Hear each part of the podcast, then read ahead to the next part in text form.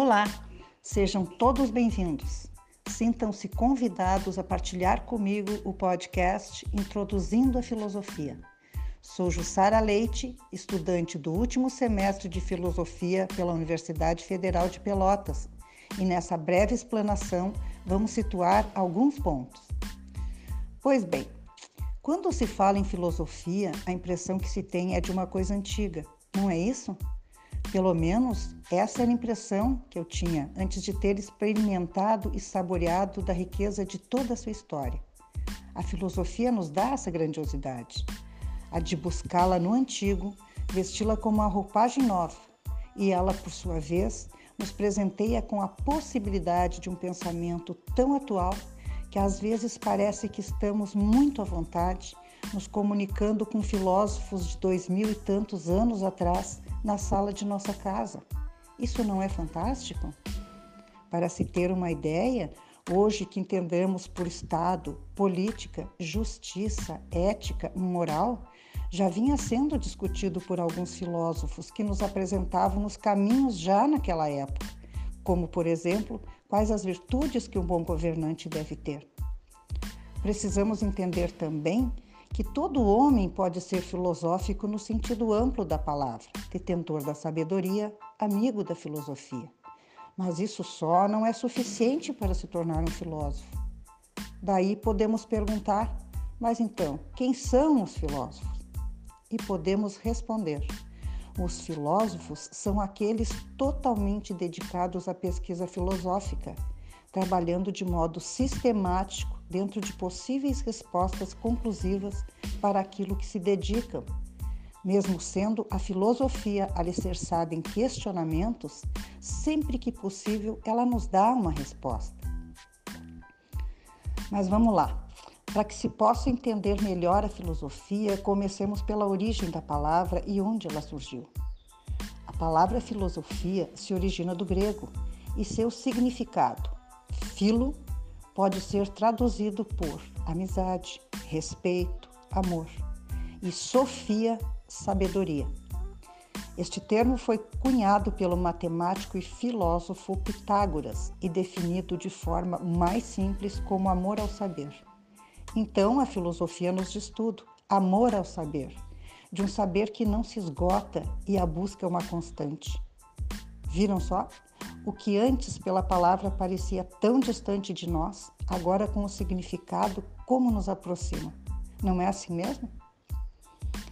Dando continuidade à nossa proposta, se faz pertinente a pergunta: afinal de contas, o que é a filosofia? Podemos dizer que ela é uma investigação intelectual, crítica e que não se contenta com qualquer conceito. Um parênteses aqui, não parece coisa de adolescentes? Ela problematiza acerca das coisas mais fundamentais sobre a realidade, como, por exemplo, o que é a vida, o que é a morte. E ela, a filosofia, busca boas razões para crer e agir pela argumentação e a clareza dos fatos. Ou seja, ela é a atividade de elaborar a melhor maneira de se pensar sobre as coisas, uma constante busca pela verdade. Nós também vamos ver que ela não tem decisão unânime entre os filósofos. Vamos ter aqueles que pensam diferente, aqueles que pensam parecido e os que divergem em alguns pontos. Importante aqui é que temos uma ausência de autoridade na filosofia. Aqui a autoridade não é o filósofo, mas o argumento. Podemos também dizer que a finalidade da filosofia é superar medos que nos dificultam de viver bem, a superar nossos temores que nos impedem de chegar à liberdade, à serenidade, a de nos abrir uns com os outros. Não se trata de um aprender, mas apreender ou tomar para si uma forma de viver melhor. Mas o que perguntavam os primeiros filósofos? Segundo Marilena Chauí, no seu livro Convite à Filosofia, as perguntas eram: por que nascem e morrem os seres? Por que os semelhantes dão origem a outros semelhantes? E de uma árvore nasce uma árvore, de um cão nasce outro cão, e de uma mulher nasce uma criança? Por que dos diferentes parece também surgir os diferentes? O dia parece surgir à noite. O inverno parece fazer surgir a primavera. Um objeto escuro clareia com o passar do tempo. Um objeto claro escurece com o passar do tempo. Por que tudo muda? A criança se torna adulta, amadurece, envelhece e desaparece. A paisagem cheia de flores da primavera vai perdendo o verde e as cores do outono. Por que a doença invade nossos corpos? Porque o alimento que antes me agradava agora me causa repugnância? Porque o que parecia uno agora se multiplica em tantos outros? De uma árvore nasce quantas flores e frutos? De uma só gata, quantos gatinhos nascem? Porque as coisas se portam opostas ao que eram. A água tão transparente torna-se uma barra congelada, de líquido ela passa sólido. Bem, esta busca pelo conhecimento, que é o ponto estratégico da filosofia.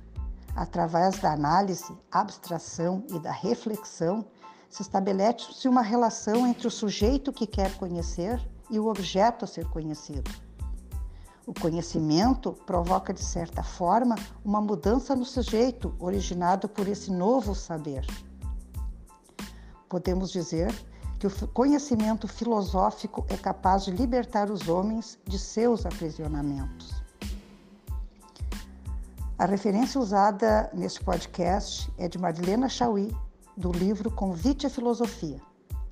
Agradeço a todos a oportunidade de ter estado com vocês. Fiquem bem e cuidem-se.